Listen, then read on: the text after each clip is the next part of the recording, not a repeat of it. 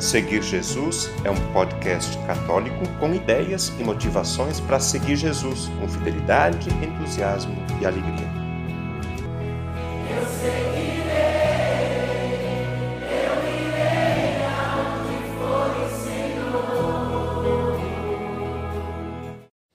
Neste podcast, nós contamos com a participação do Padre Carlos Alberto Wessler, que completa, completou em dezembro, mês passado, 25 eh, anos de vida sacerdotal. A gravação deste podcast está sendo feita aqui em Fazenda Souza durante o Retiro dos Padres. Pode ser que neste podcast tenha algum barulho. Estamos uhum. gravando ao ar livre entre as árvores, tem vento, tem pássaros, tem barulhos. É a natureza que nos encanta e nos faz louvar a Deus. Padre Carlos, obrigado por aceitar o convite de contar um pouco da sua vida, da sua história de padre também. Acho que poderia começar contando as suas origens, a vida da família. Onde nasceu o Padre Carlos? Não nasceu padre já, né? Não, é uma, eu digo é uma história de amor. Nasci numa família de imigrantes alemães que se estabeleceram na cidade de São Ludgero, Santa Catarina.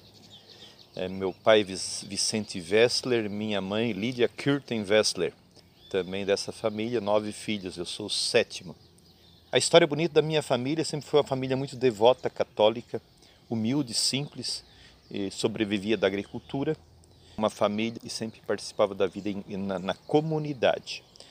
Coisa interessante na minha família, desses nove filhos, esses oito irmãos que eu tenho, o terceiro mais velho e o caçula entraram no seminário também para serem padres. De repente a minha vocação tenha nascido aí. Quando eu tinha quatro, cinco aninhos, o meu terceiro irmão mais velho entrou no seminário diocesano em São Ludgero, Santa Catarina. Éramos muito pobres, não tínhamos como pagar o seminário. O que fazíamos? Pagava o seminário com produtos da terra.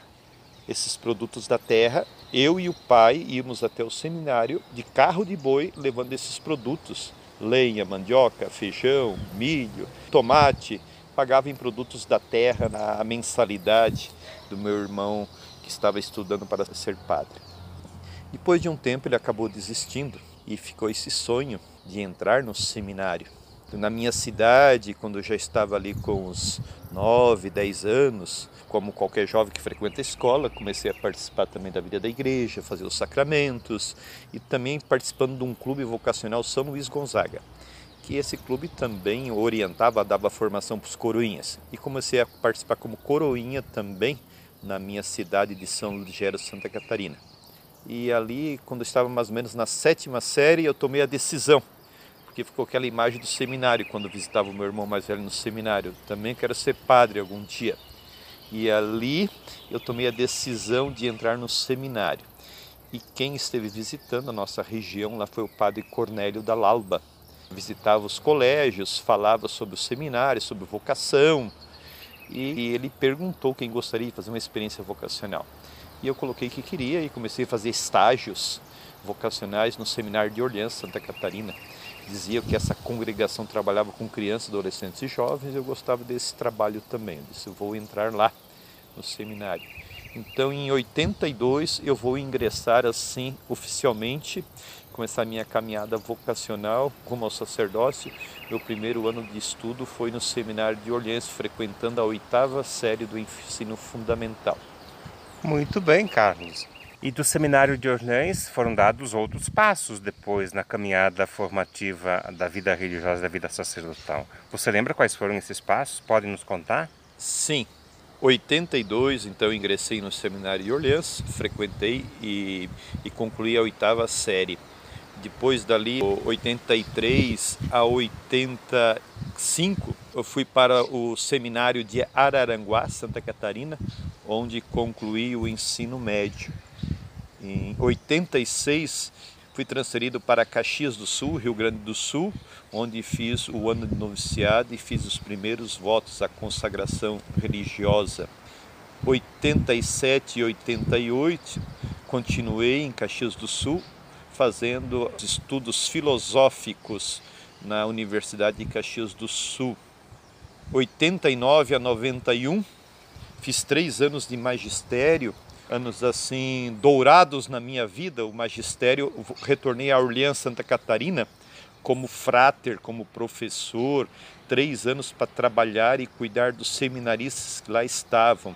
Então lá eu fui professor de sétima, oitava série, acompanhava, naquele tempo tinha 30, 40 seminaristas, também fui formador, cuidava de toda a parte cultural do seminário, lazer, acompanhava os seminaristas nas orações, todo dia jogava futebol, vôlei com eles, todos os dias acompanhava os seminaristas na agricultura, cuidava de milho, feijão, gado, fazia de tudo, até chegamos a produzir também gás através do esterco que sobrava das, da estrebaria. Éramos produtores de mel também, tinha mais de 100, 200 caixas de abelha, a gente levava os seminaristas também para cuidar, ajudar a tirar mel, depois vendia. Então era um seminário bastante agrícola. Então fiquei três anos, uma experiência muito boa no seminário de Orleans e toda a formação dada aos seminaristas também com os padres que estavam na época lá. A gente tinha essa missão. Foram três anos muito bons de Orleans, onde que eu fiz o meu magistério. E depois de Orleans, a última etapa, né, de 92 a 95, em Londrina, Paraná. Fiz lá a teologia no Instituto Paulo VI de Londrina. E me formei né, em 95. A minha ordenação sacerdotal foi em 24 de dezembro de 95. Padre Carlos, ordenado, quais foram os trabalhos, a missão assumida nesses 25 anos? O que, que o Padre Carlos fez nesse tempo todo? A minha missão, eu posso dizer como Murialdo, foi ser pai, amigo e irmão. Já nos primeiros três anos fui transferido para Brasília, fui enviado para cuidar de crianças de rua. Uma casa cheia de crianças de rua, casa-abrigo. Eu fiz o papel de pai, tinha que cuidar deles, final de semana também fazer café, almoço, ir matricular eles nas, nas escolas, receber os resultados, o boletim, reclamações, encaminhar eles para o primeiro emprego, fazer o papel praticamente de pai. Catequizar, a maioria desses menores abandonados não tinham sacramento nenhum, tinha que dar catequese. Eu fiz o papel né, de pai, de cuidar, de catequista, de zelar, alguns que também estavam nas drogas, crimes. Muitas noites passei na delegacia para defender essas crianças abandonadas que passaram por crimes, outras coisas. E também ajudava muito na, nas missas aos finais de semana na paróquia São Paulo Apóstolo. Então, para mim, eu digo que o primeiro apostolado dos três anos foi ser pai de fato, pai, amigo e irmão principalmente junto às crianças, adolescentes e jovens. Além disso, também esse trabalho na paróquia, né, próprio do ser padre, rezar a missa. Depois de três anos em Brasília, eu fui nomeado para Araranguá ser formador. Fiquei dois anos como formador no seminário de ensino médio. Depois de Araranguá, eu fui transferido né, a Porto Alegre, onde fiquei seis anos como formador e mestre da etapa de formação da filosofia. Em Porto Alegre também eu coordenava os projetos sociais de uma favela, de um bairro ali chamado Morro da Cruz, toda a região do Partenon. Temos várias obras sociais ali que atendem mais de mil crianças, adolescentes e jovens. Então, em Porto Alegre, os seis anos que eu fiquei em Porto Alegre, praticamente foi o trabalho sempre na formação, acompanhando seminaristas de filosofia e também o trabalho social nas obras sociais. E também aos finais de semana ajudava na paróquia. Fiquei seis anos em Porto Alegre. E os últimos 14 anos, agora como sacerdote, eu estou em Londrina. É o lugar que mais tempo eu estou. Em Londrina estou há 14 anos e lá em Londrina agora sou mestre do, do Teologado Internacional Josefino é a última etapa antes de ser padre. Então, para esse ano, teremos 11 seminaristas frequentando a teologia. Então, sou responsável da formação, de cuidar deles. E também em Londrina, foi diretor mais de oito anos da obra social Escola Profissional e Social Menor de Londrina. É a maior obra social do Brasil, está em Londrina. Lá eu fiquei na coordenação vários anos também. Isso aqui é um pouquinho do meu trabalho de ser padre, também ser pai, amigo, irmão e tudo mais. Deus seja louvado pelo, pelo grande trabalho que você realizou nesses anos. E como, como padre em missão, quais foram as dificuldades, os aprendizados, as angústias e as esperanças do Padre Carlos nesses 25 anos? Uma coisa é certa, a maior aprendizagem é quando a gente tem esse contato com o povo. Então, uma das primeiras posturas que a gente deve ter é a humildade para aprender, porque a faculdade, os estudos, os estudos nunca ensinam tudo. Então, muitas vezes a gente passa por decepções, problemas, fragilidades. Em todas as etapas, quando eu tive fragilidade, problemas, eu procurei me capacitar ou pedir a ajuda dos leigos, que muitas vezes sabiam mais em algumas áreas, ou fazer um curso a mais de gestão de pessoas, ou isso, aquilo, ou a parte administrativa, que muitas vezes a gente não tinha tanto conhecimento. Então, na nossa missão de ser padres, exige um conhecimento mais amplo, muitas vezes até complexo, em diversas áreas. Muitas vezes estamos mais capacitados numa área, nas outras temos fragilidades. Muitas vezes nos sentimos pequenos. Eu acho que é uma experiência que todo mundo faz.